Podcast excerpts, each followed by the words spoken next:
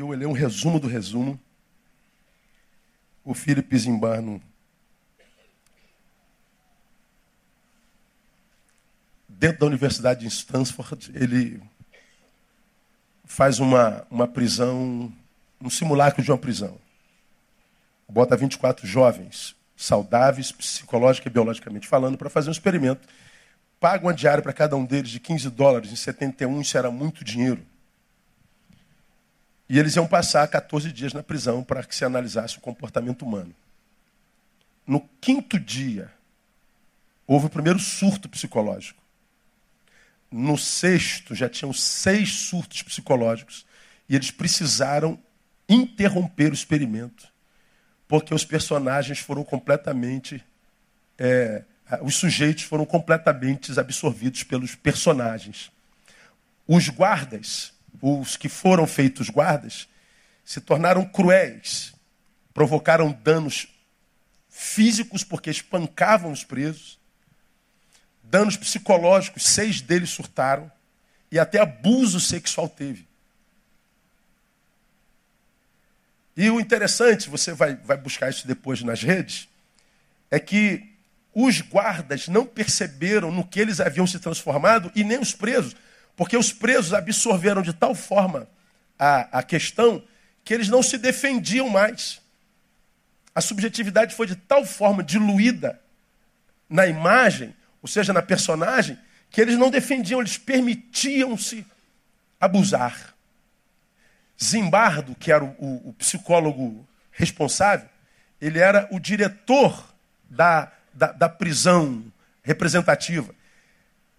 O, o, experimento foi interrompido por quem estava de fora analisando, porque eles perceberam que até o próprio Felipe Zimbardo foi absorvido pela, pela personagem. Ele não percebeu o como a desgraça estava de fato instalada e ele passou a ter prazer no poder de diretor de prisão que produzia tanta desgraça. Ele saiu daquele experimento e teve que fazer tratamento.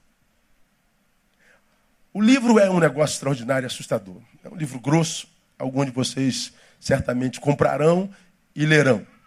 Não é fácil de se ler. Ah, a capa desse livro tem uma imagem. Coloca a imagem aí, painel.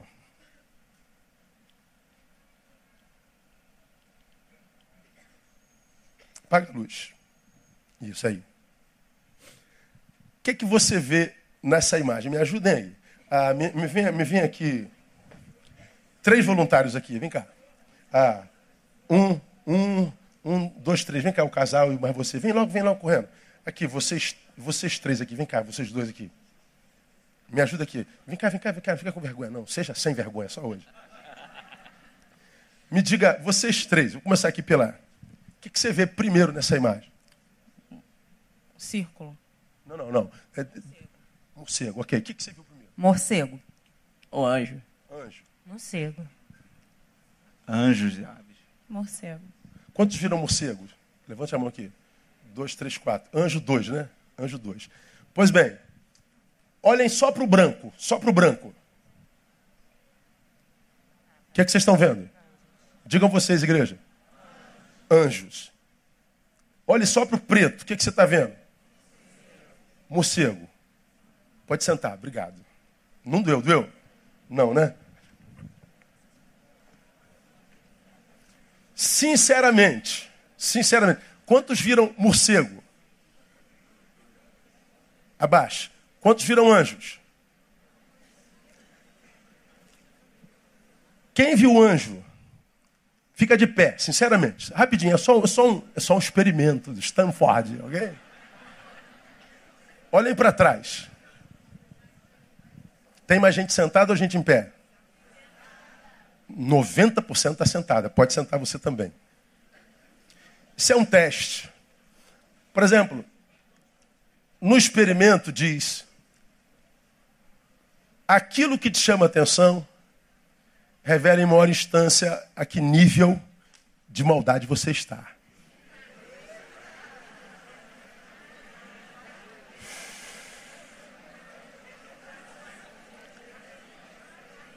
O morcego, na verdade, não é morcego, são demônios. Os teus olhos foram direto nos demônios, alguns poucos olhos foram direto no anjo. Anjos e demônios estão ali. No experimento do, do, do, do antropólogo e do, do, do psicólogo social, ah, os nossos olhos vão direto naquilo que em maior instância eh, nos habita. Adivinha o que, é que o pastor viu? É, demônio.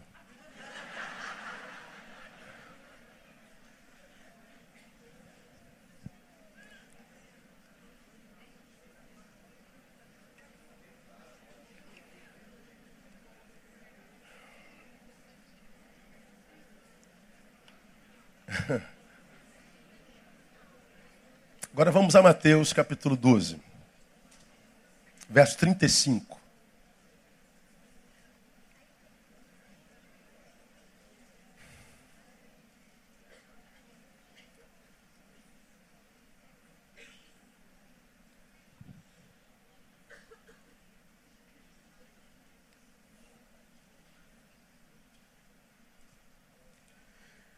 Diz assim, ó, o homem bom, palavra de Jesus, aos fariseus religiosos,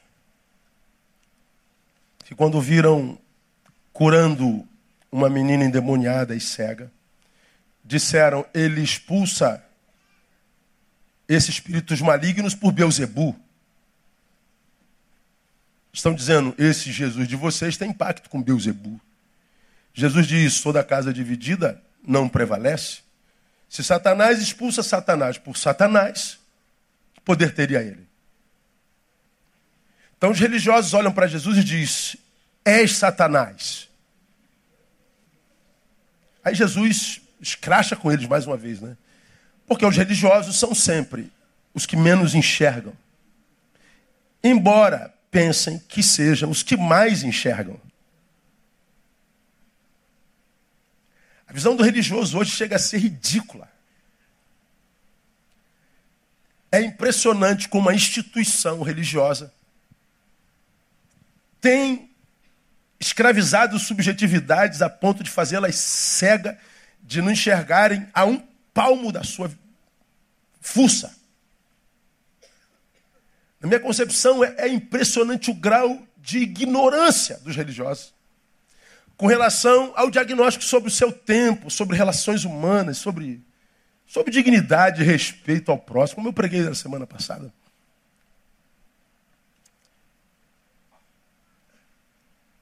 Noventa por cento das guerras no mundo são de cunho religioso. De cada dez guerras, nove é por causa de religião. Vamos falar mais, mais, mais adiante lá. Agora, no, no 35, Jesus diz assim: o homem bom do seu bom tesouro tira coisas boas. E o homem mau, do seu mau tesouro tira coisas más. Então ele está dizendo: quem é o homem bom? Ah, o homem bom é aquele que ajuntou um tesouro bom. E como é que ele permanece bom? É porque ele tira de dentro de si a bondade para continuar bom. E o homem mau? O homem mau é aquele que ajuntou o tesouro mau dentro de si. E por que, que ele não, não, não acende? Por que, que ele não melhora? Porque ele não tem de onde tirar a bondade para acender. Ele tira do mau tesouro, ou seja, do que ele ajuntou, a maldade que faz a manutenção do seu status quo, ou seja, do seu estado atual. Cara, esse texto de Jesus, ele, ele me falou para caramba, você emociona. Eu estou tremendo, você não tem noção. É, é, essa palavra é muito pesada e quando a gente compara com o nosso tempo hoje, ela tem que nos fazer refletir. Coisa que o religioso não faz. O religioso canta música e se arrepia. E ele diz que é poder do Espírito Santo. Quando eu vi esse texto, eu me lembrei de uma frase de Calil Gibran Calil no seu livro, que me abençoou demais. Eu guardei tudo que eu, que eu, que eu vejo, me abençoa, eu anoto, eu guardo, eu arquivo ele, ele, ele, ele disse assim: ó, aprendi o silêncio com os faladores. a tolerância com os intolerantes, a bondade com os maldosos, e por incrível que pareça, sou grato a esses professores. Olha aqui que Calil Gibran está dizendo. Calil, como é que você conseguiu aprender o valor do silêncio e da quietude? Ah, com os faladores. Essa produção ininterrupta deles, que os contamina, contamina o outro. O poder da, da vida e da morte está onde? Na língua. A vida e a morte estão no poder da língua. E essa, essa, essa geração de assassinos que mata é, o tempo inteiro com a sua língua, que denigre o tempo inteiro, que opina o tempo inteiro, que se mete o tempo inteiro. Ah, eu sei o mal que isso produz nos que são alvos da sua fala e nele que é o falador. Ah, eu aprendi que o silêncio. Calil, onde é que você aprendeu que a gente precisa ser tolerante? Porque eu vejo a produção dos intolerantes. Eu vejo o quanto eles se deformam por causa da sua intolerância, por causa das suas ideologias. Eu vejo o quanto o sistema no, no qual eles estão inseridos os modifica de tal forma que eles não produzem mais por consciência, mas por inconsciência coletiva. E eu vejo o mal que a intolerância produz, então eu aprendi com eles que eu preciso ser tolerante. De onde você tirou o valor da bondade? Com os maldosos. Porque cada maldade produzida é uma semente e volta para ele o tempo inteiro. Aí você analisa a tua geração, você vê um monte de gente na M, na mediocridade. Um monte de gente com a vida desgraçada, um monte de gente fracassada com a vida que não vale a pena viver, dizendo que culpado é todo mundo. Nada, culpados são eles mesmos, eles estão colhendo o que plantaram. De cada palavra fútil que você produziu de Jesus, você vai dar conta. Tudo volta. Quanto mais você fala, mais semente você emite, você planta. Quanto mais você produz, mais você está colhendo para o futuro. E o teu futuro está aqui na frente, te aguardando. Seja bem-vindo, Ney Rio. Isso, viva teu presente inconsequentemente. Eu te espero. Fala mesmo que você não sabe. Vai produzindo. Aqui o teu futuro maligno te abraça. E aqui no futuro, agora presente, você que não aprende com a história nem com as dores, diz o culpado é Deus, o culpado é o pastor, o culpado é a mãe, o culpado é o Papa, o culpado é a Dilma, o culpado é o, é o diabo, o culpado é todo mundo, o culpado é você. A gente colhe o que plantou. E se não está colhendo, não plantou. Então eu aprendi a bondade com os maldosos. Aí ele diz, por incrível que pareça, sou grato a esses professores. Calil Gibran está dizendo o seguinte: eu fui tentado a me transformar neles. Todo mundo se metendo, falando, eu vou falar também, vou me defender. Blá, blá, blá. Ah, eu estou vendo todo mundo quebrando tudo, eu também tenho minhas ideologias, eu vou brigar por ela e eu vou produzir mesmo. Ah, não, todo mundo é mal e não parece que não acontece nada, impunidade, eu vou produzir mal. Ele falou, não. Eu escolhi me preservar. Eu resolvi decidir com quem fica o poder da minha vida. Se com o sistema totalmente corrompido, ou se com a liberdade que Jesus me deu para me autogerir. E ele diz: essa maldade que engole a subjetividade dos sujeitos é uma maldade que eu não vou permitir me engolir. Vou transformá-los em professor e vou aprender com eles. E ele aprendeu. Quando chega em casa, joga lá, Calil Gibran Calil e ouve a história dele. Jesus diz: o homem bom do seu bom tesouro, do seu bom tesouro tira coisas boas. O homem mau do seu mau tesouro tira coisas mais. Como quem diz, eu, eu sou bom, é, eu tenho um tesouro. Tesouro se ajunta, né? Você vai depositando um pouquinho cada dia, daqui a pouco você está rico, ou não. E aí, no dia a dia, ah, ele que é bom, vai se alimentar da sua bondade aonde? No outro? Não. Por se multiplicar a iniquidade, o amor de muitos esfriará. Então, a gente não vai achar mais do lado de fora isso. A inconsciência coletiva está destruindo a consciência subjetiva de todo mundo. E nós estamos virando num bloco de maldade, num bloco de perversidade, de incredulidade, de indiferença. Então ele está dizendo, o deserto é cada vez mais denso. Então, de onde que o homem bom vai se alimentar? Do que lhe habita, do seu próprio tesouro. E o maldoso? Como que ele, que ele sai disso? Dificilmente sai. Porque do lado de fora ele não tem. Do lado de dentro ele não plantou. Faz o quê? Senta e chora, senta e chora.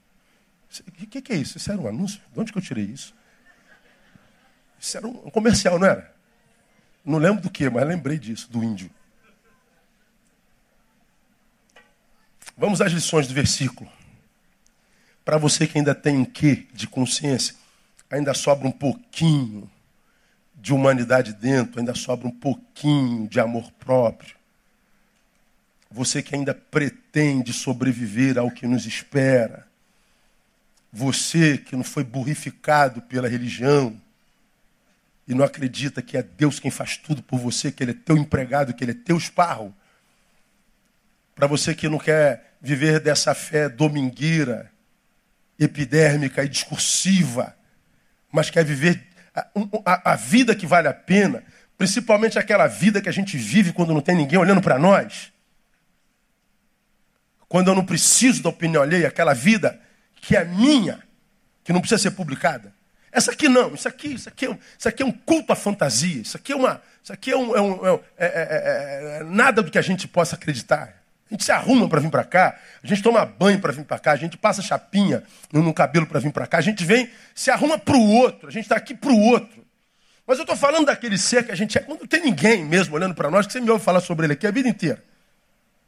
Aquele ser de casa, paz em casa, paz no quarto, quando você bota a cabecinha lá no quarto. Eu estou falando da paz, não do movimento. Aquela paz que você só tem porque está fazendo alguma coisa, não, não para para pensar. Não, eu estou fazendo, eu estou falando da paz do sossego. Eu estou falando da paz do estacionamento. É quando eu paro. É quando eu paro de produzir. Aquela paz que é minha e que eu experimento, mesmo que eu esteja dentro da consciência do que minha realidade exterior. Eu estou falando a paz do repouso.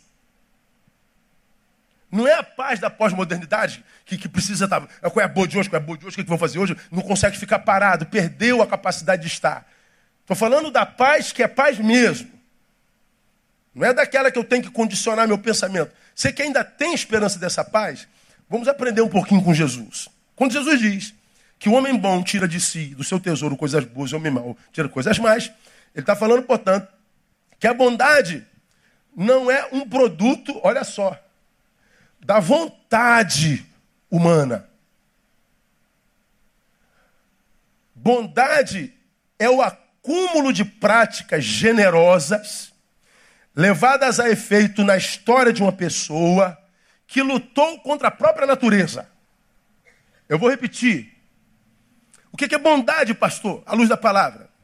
Não é um produto da vontade, como quem lembra de Paulo. O bem que eu quero, isso eu não consigo. O mal que eu não quero, eu acabo praticando. Olha, o bem que eu quero, vontade. Se você quer, Paulo, por que, que não pratica? Porque a bondade não é ato da minha vontade. Eu quero fazer o bem, mas não estou conseguindo. A minha vontade não, carrega bem. Então, bondade não é um ato da vontade é o acúmulo de práticas generosas levadas a efeito na história de uma pessoa que lutou contra a própria natureza. Olha só, é o acúmulo de práticas generosas. Ou seja, cada prática generosa, um tesouro dentro de mim. Mais um ato de bondade, outra joia. Mais um ato de solidariedade, mais um tesouro, mais uma moedinha. Eu vou me enriquecendo. Eu vou ajuntando a minha riqueza. Cada ato de bondade. Tive a oportunidade de fazer o bem, faça. Isso volta para você. Você vai enriquecendo. E se eu tiver num momento muito ruim, adverso, se, se o mal toma tudo, não tem problema, você vai tirar de dentro de você. Você vai se retroalimentar. Por quê? Porque você tem uma história de prática de bondade. Então, é, aqui a, gente, a gente responde um monte de coisas. Poxa, pastor, tem, tenho um monte de projetos na minha cabeça, tenho um monte de, de sonhos, eu tenho um monte de, eu tenho um monte de, mas eu não consigo botar em prática. Por quê? Falta tesouro. Aí você tem um monte de ideias boas, generosas, daqui a pouco está fazendo um monte de besteira com a vida. Aí a gente que está do lado de gente assim, principalmente familiares e amigos, a gente vê, cara, você não. Pô, cara, meu Deus, você só faz besteira, será que você não aprende, cara? O que você está fazendo consigo? Você está entrando numa furada de novo. Você está se, se matando de novo. Porque ele não consegue fazer o bem, porque não tem lastro.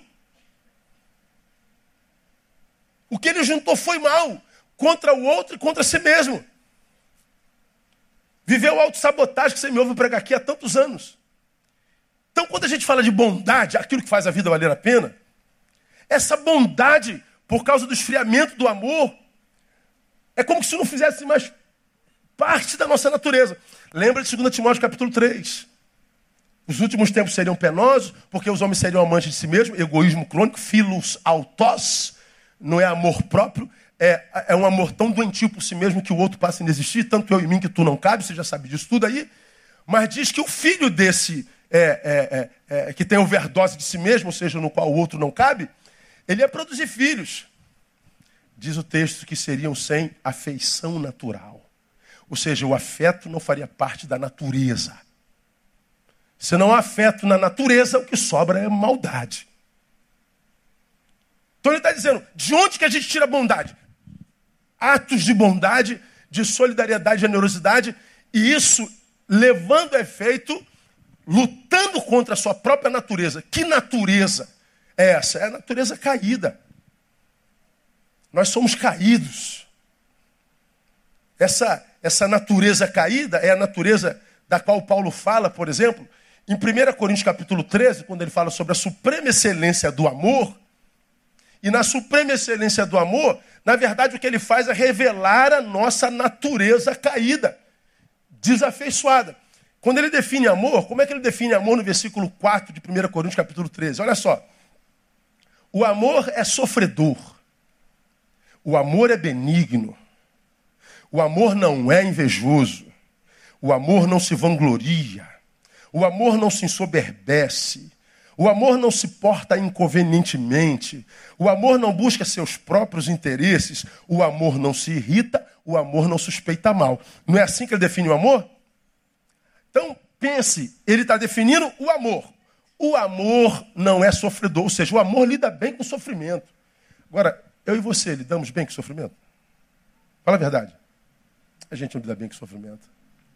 O amor é benigno, está sempre voltado para o bem. O amor está sempre é, é, é, tentado ao bom, ao bem. E nós, nós somos sempre tentados pelo bem. Você tem sempre vontade de fazer bem a alguém? Já sentiu vontade de pegar no pescoço de alguém? Já sentiu vontade de matar alguém? Você é capaz de matar alguém? O amor não é invejoso. E o homem é. Pergunta, irmão, que está ao seu lado. Você é invejoso? Já sentiu inveja, irmão? Fala a verdade.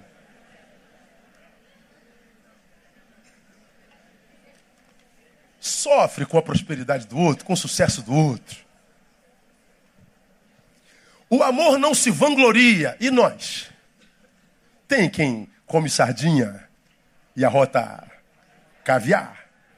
Tem quem come pão francês e arrota salmão? Tem? Tem.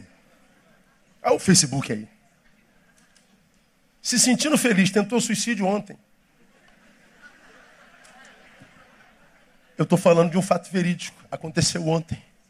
E hoje eu li seu Face.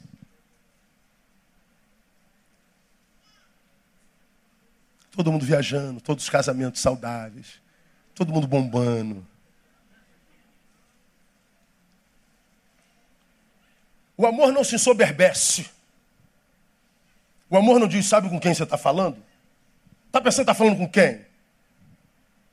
Sabe quem sou eu? Sabe quantas graduações? É, o, amor não faz isso. E nós nos ensoberbecemos? O amor não se porta inconvenientemente. O amor é ético. O amor respeita o direito do outro. O amor não calunia. O amor não mente. E nós? nos portamos convenientemente sempre? Ou nós nos tornamos um poço de antiética, de corrupção, de mau comportamento e, e, e invasivos? O amor não busca seus próprios interesses. Olha, o amor está sempre preocupado primeiro com o próximo. O amor vê no outro, o homem vê no outro, o amor vê no outro uma oportunidade de servir, de continuar sendo quem é, um servo. Porque no reino, o maior de todos é o servo de todos. E nós? Será que nós buscamos o interesse de alguém ou só buscamos os nossos próprios interesses? O amor não se irrita. Ele é longânimo, tem pavio longo. E nós? Alguém tem pavio curto aqui? Diga glória a Deus. Tem quem não tenha mais pavio aqui? Diga, tem misericórdia, Deus. Tem misericórdia, Deus. O amor não suspeita mal. Ou seja, o amor confia no outro. O amor é crédulo. Você confia em alguém? Não. Do que, que Paulo está falando da nossa natureza? Se tira o amor de mim, o que sobra é essa desgraça aqui. Sucumbe a qualquer sofrimento, ele é deformado no sofrimento. Ele se torna incapaz de ser benigno e praticar o mal. Ele é deformado. Ele passa a sofrer com o sucesso alheio, ele é invejoso e mais quer que o outro perca que tem. Daí a maioria das nossas antipatias, quando não é produto de olhar no outro e ver uma pior parte de mim nele, querer eliminando, não me enxergar mais, a inveja é eu quero que você perca o que tem. Eu não quero ter o que você tem, eu quero que você perca o que você tem. Como quem citei Burjac na semana passada, a, a, a alegria de quem não está construindo nada é destruir. Se tira o amor de mim, o que me sobra é destruição. Se tira o amor de mim, o que sobra é a glória da própria imagem. É a vanglória, glória vã. Se tira o amor de mim, o que sobra é soberba. Soberba, você já aprendeu, é um, é, um, é um problema oftalmológico existencial. É uma doença oftalmológica existencial. Quando eu olho para o outro, vejo sempre menor do que eu. Quando eu olho para mim, me vejo sempre maior do que o outro. O problema é divisão.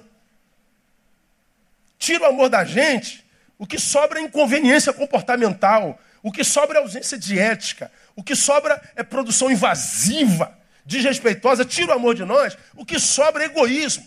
Busca só os próprios interesses. Mas, cara, você está tirando mais do que precisa, o pessoal vai ficar assim, não interessa primeiro eu, farinha pouca, ah, meu pirão primeiro. Se tira o amor de nós, o que sobra é ira. O que sobra é violência, se tira o amor de nós, o que sobra é suspeita. É incapacidade relacional. Quando eu digo que bondade não é um produto da vontade, é o acúmulo de práticas generosas levado a efeito na história de uma pessoa que luta contra a própria natureza. Qual é a tua vontade, né? De quebrar tudo. Luta contra a tua natureza e ajuda a reconstruir. Qual é a tua vontade, né? A vontade de arrancar tudo, porque todo mundo está roubando e não dá nada para eles. Não roube, não pegue o que não é teu. Lute contra a sua natureza. Pois é, cada luta que a gente produz contra a nossa própria natureza, caída, influenciada pelo sistema, cada luta que faz a gente se sentir assim, pô, ninguém faz isso, eu sou um otário mesmo, né? Eu sou idiota, seu bobo. Teus colegas, seu mané. Você é um bobo bobo, seu, seu bobão, tão bonzinho. Quem é bonzinho? Seu idiota. Aí você, cara, eu sou idiota mesmo, cara, todo mundo quebrando tudo e eu aqui dando de honesto e de ético. Pois é. Espera, irmão.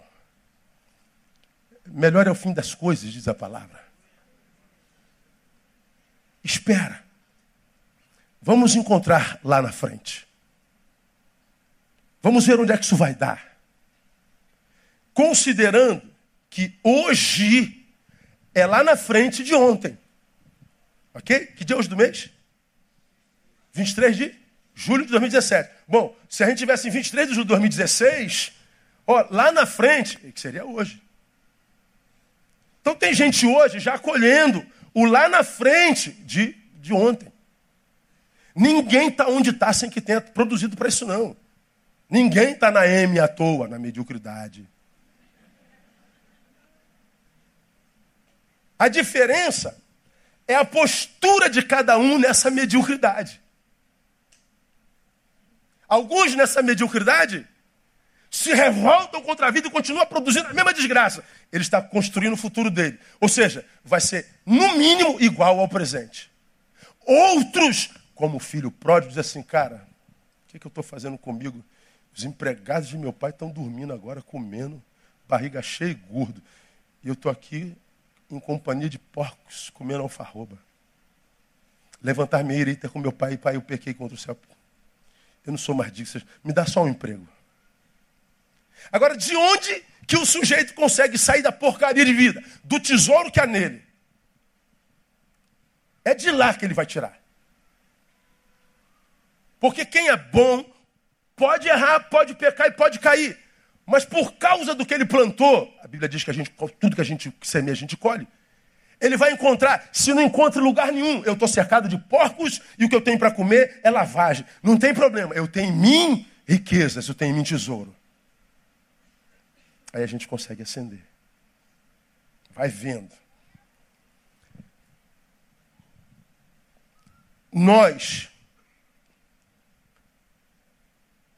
porque caídos, somos exatamente o oposto do que Paulo revela nesse amor. Somos o oposto, exatamente o oposto. Portanto, sucumbirmos à maldade, preste atenção, porque caídos, sucumbirmos à maldade é uma possibilidade bem premente para qualquer um de nós. É muito fácil que o homem bom seja deformado. Por quê? Por causa da natureza caída. É muito mais, enquanto possibilidade para um homem é, bom se tornar mal, do que um homem bom voltar, do que um homem mau voltar a ser bom. Por quê? Porque a bondade do bom não é da sua natureza. É o conjunto de práticas generosas. Mas a natureza é caída, portanto, se eu não vigio, o mal que me circunda pode me levar facilmente.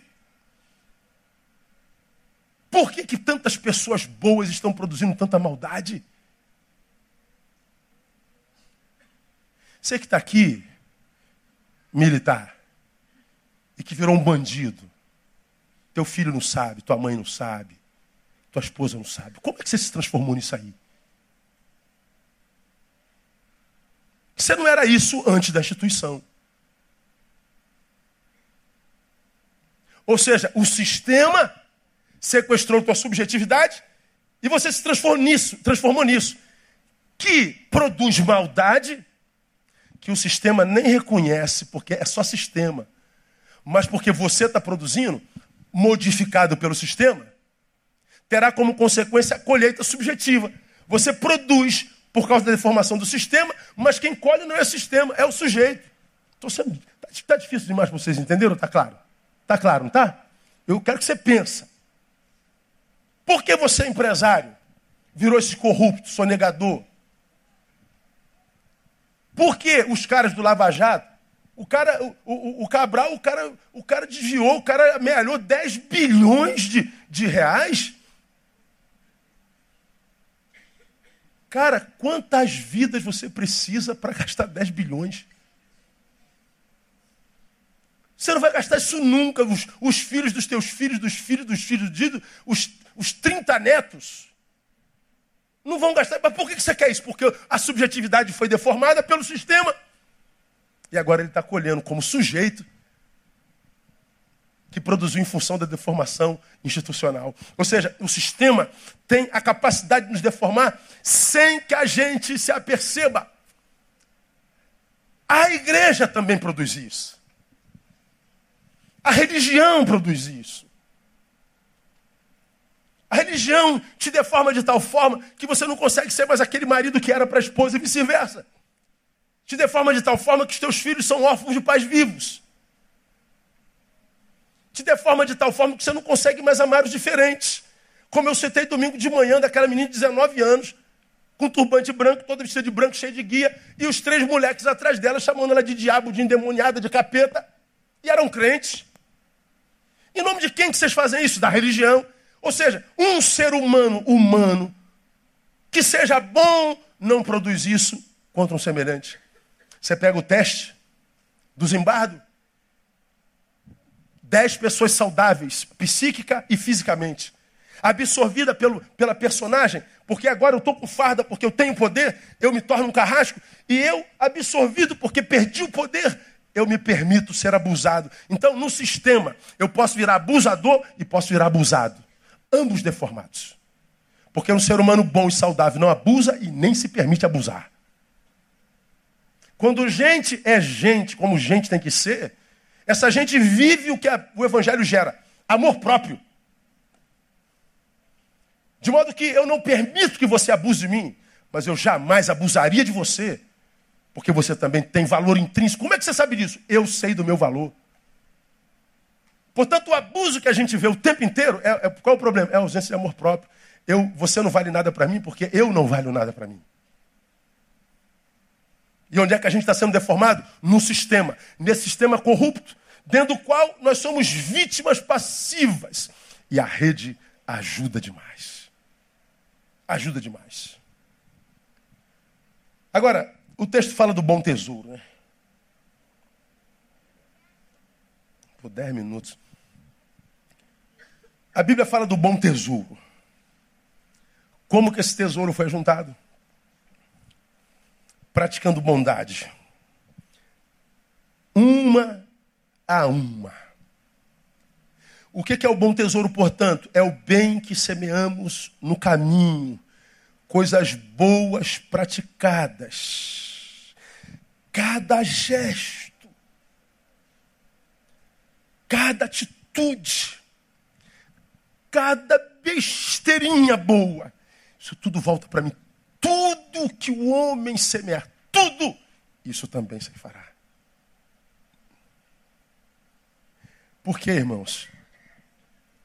Que você acha que o diabo tem interesse que nós vivamos divisões, litígios, guerras. Por que, que você acha que ele provoca divisões? Por que, que ele quer matar relações, roubar alegrias, por que, que ele quer destruir amizades? Porque ele quer que nós sintamos dores? Não. Não, não é, não é só por isso. É porque ele sabe que o tesouro que me capacita para vencê-lo, eu extraio da minha relação saudável com o meu próximo. Se o tesouro que vai me manutenir e manter a minha vida no deserto, eu extraio da minha relação com Jeová? O que, que ele quer que eu viva com Jeová? Litígio.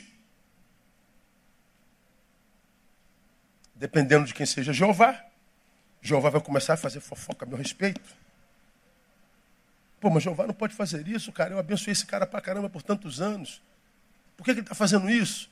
Aí eu vou falo do Jeová também. Eu revido com a mesma, mesma proporção. Aí eu começo a desconstruir também. Aí eu entro em litígio com ele. O diabo ganhou a partir de uma mentirinha. Eu poderia amar o Jeová. Eu poderia juntar brasas vivas na cabeça dele. Ele diz: Neil não presta, Deus te abençoe. Neil é isso que a graça do Senhor seja sobre sua vida. Ajuntando brasa viva sobre a cabeça dele. Essa brasa, porque viva, vai queimar a consciência e é o Espírito Santo quem convence do pecado. E a comunhão é restaurada. Quando a minha comunhão é restaurada, esse bem que eu fiz é tesouro em mim. Ainda que o Jeová não reconsidere reconciliação comigo, eu semeei o bem. No que depender de vós, concluam para mim, tem de paz com todos os homens, no que depender de vós, porque nem sempre depende de mim. Por que você acha que Jesus diz, Neil, no que depender de você, brother, tenha paz com todo mundo, hein? Por quê? Porque a paz faz você produzir coisas boas. E mesmo que ele não queira paz contigo, ele queira, contigo, queira litígio, ele queira te matar, não tem problema, porque você quer paz, você está semeando tesouro em você. Isso vai te servir lá na frente. Não, pastor, não, eu não levo desaforo para casa, não, não engulo sapo, não, vou quebrar tudo. Pois é, você está produzindo mal, você está entesourando maldade. Aqui você está quebrado e ferrado. Foi o Jeová. Não, não foi o Jeová, não. Foi o que você fez com o Jeová. Não é o que jogam dentro de você que contamina. Não é o que entra, é o que sai. Como é que essa sociedade tem sido destruída, meu irmão? Como que esse ser bom tem sido deformado? Ele vê tanta maldade, a gente vê tanto mau testemunho, a gente vê tanta corrupção, a gente vê tanta impunidade. Como ter esperança no Brasil que tem um sistema é, é, legislativo como o nosso, o judiciário como o nosso? Você acredita no juiz do Supremo Tribunal Federal? A justiça é corrompida. Eu falei, meu Deus, aonde que eu vou encontrar esperança para sobreviver? É, não tem não, do lado de fora não tem não. Mas dentro de você há uma semente do evangelho. Continua sendo você e fazendo bem, porque isso volta para você. Você vai passar pelo pior deserto da vida, porque a humanidade está caminhando para o deserto. Mas ainda no deserto vocês serão prósperos. Por quê? Porque as coisas vão, vão aplainar. Não, não, você vai se alimentar. Hoje, você pode acabar o almoço, você vai para o melhor restaurante do Rio de Janeiro, vai comer uma picanha é, mal passada, maravilhosa. E não, não quero picanha, vou comer um bacalhau. Não, bacalhau não, vou comer uma salada. Você escolhe o que vai comer. Mas quem está no deserto, o que vier é bom. que tiver, se tiver, se tiver camaleão, a gente assa e come. Que é isso, pastor? Quantos PQDs nós temos aqui? Paraquedista, levanta a mão, paraquedista. Quem foi ou é? Pois bem, curso de selva. SIG, na, na, na, em Manaus. Você é jogado na selva, um avião com 17 pessoas, e o cara vai te visitar a cada quatro dias e joga para o avião, para o grupamento, um frango vivo. O que, que o cara está fazendo no curso de selva faz? Ele arranca o pescoço da galinha vivo, pac, e bebe o sangue. Porque o sangue alimenta. Credo, pastor. Ah, vou vomitar aqui, pastor. É, claro, você não está com fome. Passa quatro dias sem comer. E ouça na, na, na, nas aulas que você ganhará que o sangue do frango alimenta. E alimenta mais do que a carne.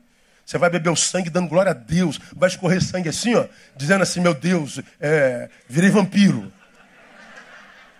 É, a fome faz brotar em nós o que a gente não imagina. Quando a, a, a possibilidade do deserto é real, eu não penso, não, só vou comer se for picanha, só vou comer se for bacalhau. Eu como qualquer coisa. O que a palavra está dizendo é o seguinte: o deserto vem e já é uma realidade. Vivemos solidão imposta. Todos nós estamos sozinhos.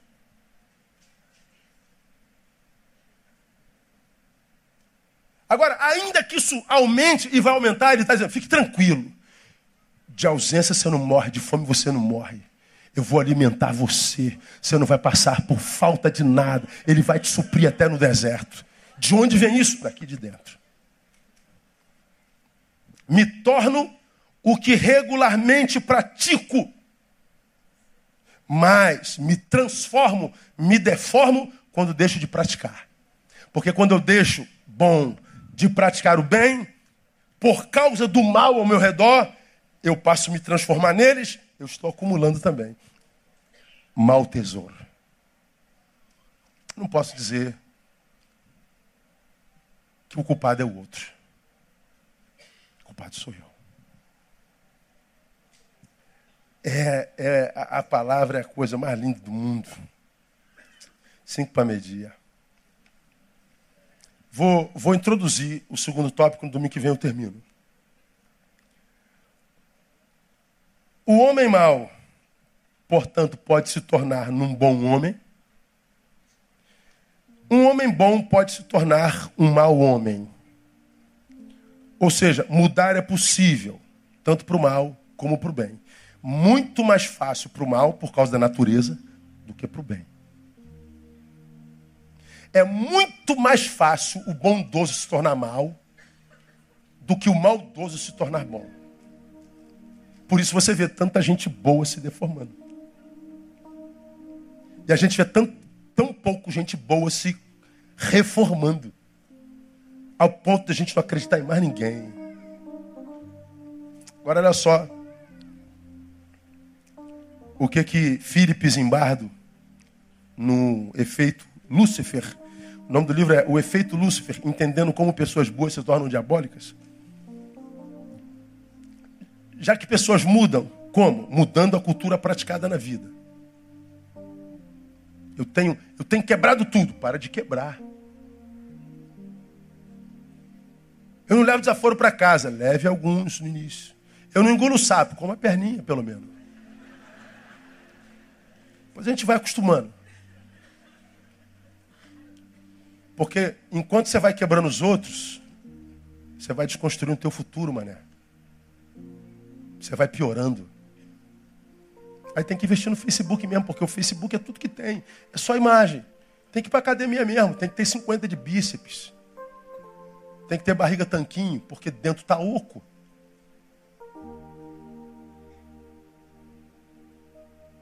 Tem que ter essa marra toda aí, pública. Porque no repouso que, o que, que você tem é sofrimento, é ausência de amor próprio, é raiva da vida. Então tem que investir nisso mesmo. Ninguém se transforma ou deforma do dia para a noite, é um processo. O, o Philip Zimbardo, nesse livro, afirma que a deformação do homem segue regularmente um processo de sete passos. Vou só citar, termino, na semana que vem a gente vai falar sobre cada um deles. Como que o homem se deforma? Primeiro, dar o primeiro passo, dar o primeiro pequeno passo sem pensar. Ou seja, eu pratico a primeira maldadezinha assim, é, insignificante. Uma, uma, uma bobagemzinha. É como aqueles 15 volts do experimento Milgram. Você lembra do experimento Milgram? Eles foram chamados para um, um teste científico que o outro ia receber um choquezinho de 15 volts. Se ele errasse, aumentava para 45, 60, chegou até 450, onde matava a pessoa. Das 12 pessoas, 9 foram até 450 e matariam o semelhante. Mas a pessoa que mata não dá 450 volts do dia para a noite, ele dá 15 volts primeiro. Eu primeiro faço um comentário maligno para roubar a alegriazinha dele. Depois eu sou capaz de inventar uma mentirinha ou aumentar uma verdade contra ele. Eu poderia ter estendido a mão, eu fingi que não vi. Aquele que sabe fazer o bem não faz. Pois é, como que a deformação começa? Começa aqui. Nessa, nessa, nesse pequeno primeiro passo sem pensar. Ele passa para o segundo. Desumanização própria. É quando se é um anônimo na multidão. Você está aqui na multidão, o que, que acontece? Sua maldade é diluída entre as demais. Então tu nem percebe a tua maldade, porque você está no meio de gente maldosa.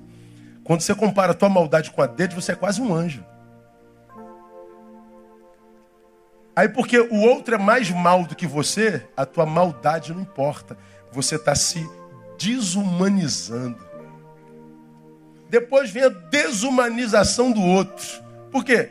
Porque é mais fácil fazer mal a alguém quando não se vê ou quando não se sabe quem é a vítima.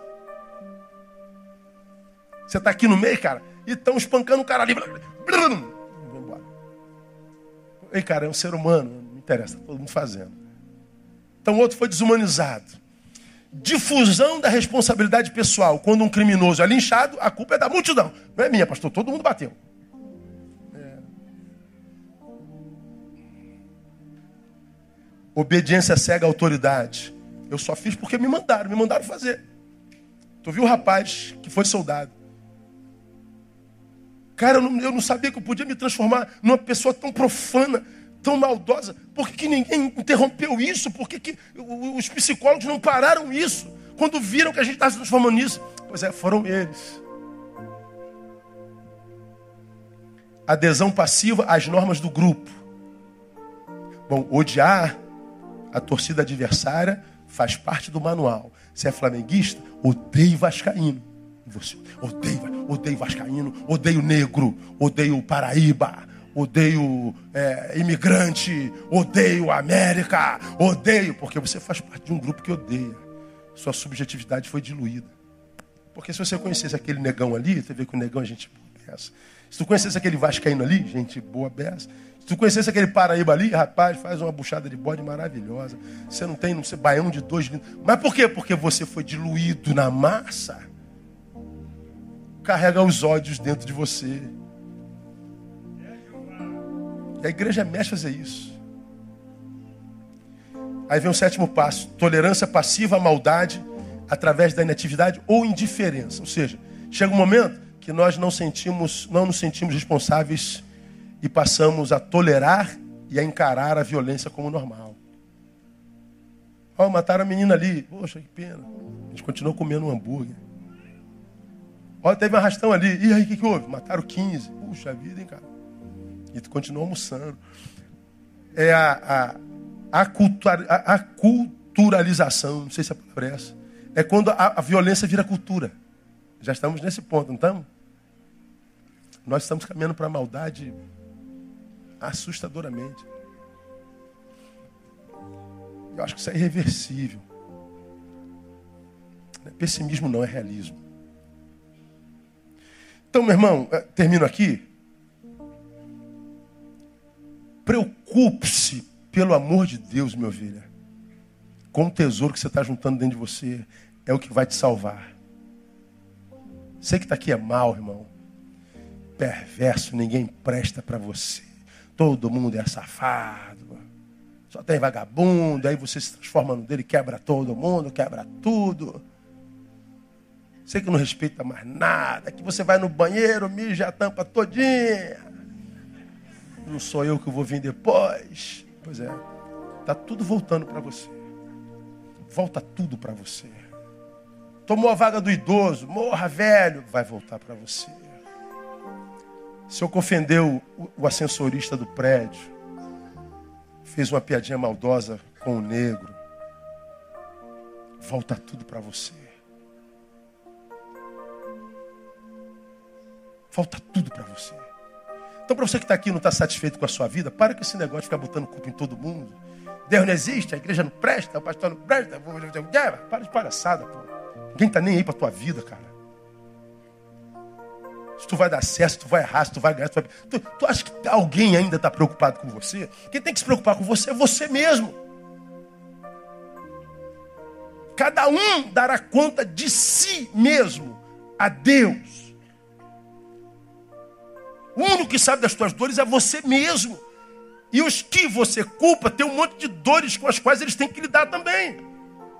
O que te salva é o que você ajunta dentro.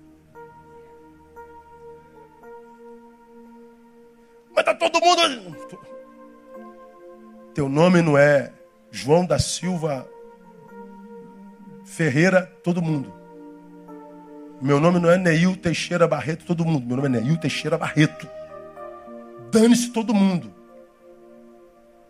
Ou você cuida de si, ou você trata do que ajunta, ou o deserto que vem e no qual a gente já está, nos engole. Ou você fica nesse discursivo dos crentes pós-modernos facebookianos idiotas, se metendo na vida de todo mundo. A onda dessa semana é o, é o Augusto Nicodemos dizendo que, que, que, que suicida vai para o céu. Cada caso é um caso. O negro está matando o velho. Como o crente tem prazer em jogar gente no inferno. O povo ruim é o crente maldoso. Ou você é mais um crentinho desse, não pode botar tatuagem, não pode usar brinco, não pode jogar futebol, não pode ouvir música secular.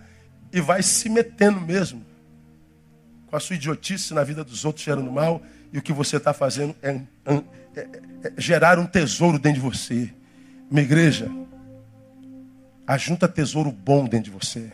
Faça o bem. Se você não está conseguindo fazer o bem, lute contra a sua natureza, não produza mal. Você foi tentado a fazer um, um comentário maldoso Diga assim: não, só vou levar meu dedo à obediência a Jesus de Nazaré. Que o dedo tecla do que o coração está cheio. Não, não vou levar obediência. Não, não, eu não vou produzir, não tem nada a ver com isso, eu vou ficar quieto. Fique quieto. E vai entesourando bom tesouro, é o que vai te salvar. E lembra, é muito mais fácil um homem mau se deformar do que um homem, um homem bom se deformar do que um homem mau se reformar. Porque quando eu caminho da bondade para a maldade, eu sigo o ciclo da natureza. Quando eu sigo da maldade para a bondade, eu estou remando contra a maré. Eu estou indo contra a minha natureza. Portanto, você já aprendeu aqui. É muito mais fácil abandonar ao Senhor, porque eu tenho prazer no pecado, do que largar o pecado para voltar para o Senhor. Eu, eu, eu, eu, tenho muito mais facilidade de abandonar o Senhor, porque nele eu sou livre, do que voltar para o Senhor, porque do escravo sou, do pecado eu sou escravo. É antinatural, é milagre. Então a minha esperança e minha oração é que você entenda essa palavra e que saia daqui para fazer uma, uma, uma, uma, um realinhamento da tua existência. Você possa fazer um choque de gestão da tua vida. E, se possível, pedir ao Senhor que te ajude a viver silêncio, para que você experimente a paz do repouso. Aprenda silêncio com os que falam muitos, com os faladores. Aprenda tolerância com os intolerantes e aprenda bondade com os maldosos. Que aí, ao invés de ser vítima deles, você vai glorificar a Deus por eles, porque eles foram os teus maiores professores. Quem tem entendimento, entenda o que o Espírito diz à igreja. Deus abençoe você. Vamos ficar em pé. Vamos embora para casa.